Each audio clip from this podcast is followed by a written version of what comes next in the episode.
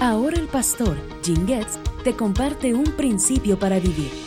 Como personas libres para adorar a Dios y comunicar el Evangelio, debemos mantener una perspectiva eterna. La mayoría de los que decimos ser cristianos y vivimos en una sociedad libre, no podemos identificarnos con el dilema del apóstol Pablo o su perspectiva de la vida. Por lo menos yo no puedo hacerlo. Mientras Pablo estaba en prisión, no sabía si iba a vivir o a morir. Sin embargo, sabía con certeza que experimentaría la liberación de cualquier manera.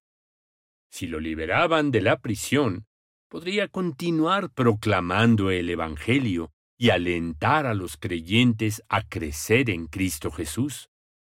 Pero si lo ejecutaban, sabía que estaría con Cristo lo cual dijo que es mucho mejor.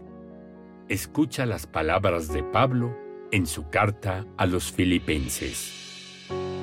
Tengo la plena seguridad y la esperanza de que jamás seré avergonzado, sino que seguiré actuando con valor por Cristo, como lo he hecho en el pasado, y confío en que mi vida dará honor a Cristo, sea que yo viva o muera, pues para mí Vivir significa vivir para Cristo y morir es aún mejor. Cuando Pablo enfrentó esta incertidumbre en su vida, tal vez estaba reflexionando sobre las palabras del salmista. Pues Él ordenará a sus ángeles que te protejan por donde vayas. La gran mayoría de nosotros como cristianos en el mundo de hoy no enfrentamos la perspectiva del martirio o incluso los diversos tipos de persecuciones que enfrentaron los filipenses. Esto, desde luego, es una gran bendición, ya que es la voluntad de Dios que llevemos una vida tranquila y apacible, con toda piedad y dignidad. Sin embargo, nunca debemos perder la perspectiva del por qué estamos en esta tierra.